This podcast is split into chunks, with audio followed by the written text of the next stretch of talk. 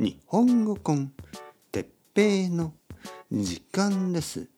もうすぐ1000回すごいです。もうすぐ1000回すごいです。今日はもうすぐ1000回日本語コンテッペイ for beginners について。はいはいはい皆さん元気ですか？えーこのポッドキャストは日本語コンテッペイ for beginners でしょ？えー実はもうすぐ1000回ですよね。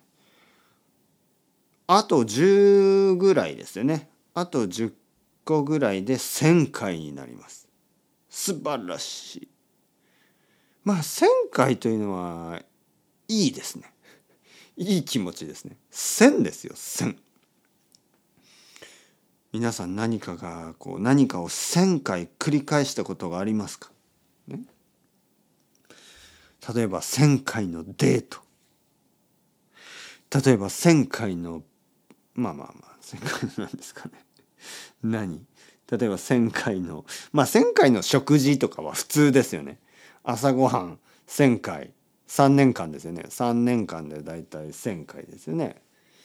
えー、でもポッドキャストを1,000回続けるっていうのはまあそんなに簡単ではないでしょ？はい、しかも人気があってしかも面白くてしかも勉強になる日本語のポッドキャストを1,000回続けるというのはなかなか難しいことですよね。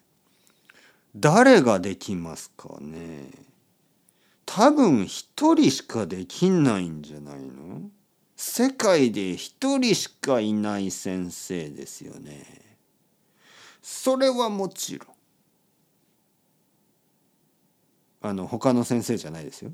それはもちろん。哲平先生でしょ。う。まあ哲平先生という同じ名前の人もあのいるかもしれないですけどこのこの哲平先生でしょ。この日本語コンテッペイの哲平先生ですよね。でしょ？どう思いますか？皆さん。どう思いますか？まあでもまあこれはね僕はあのあんまりこう人気とかあのまあ今は気にしてません。今はね。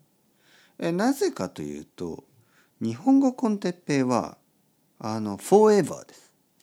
日本語コンテッペイは多分とてもとても長い時間聞かれ続けると思います。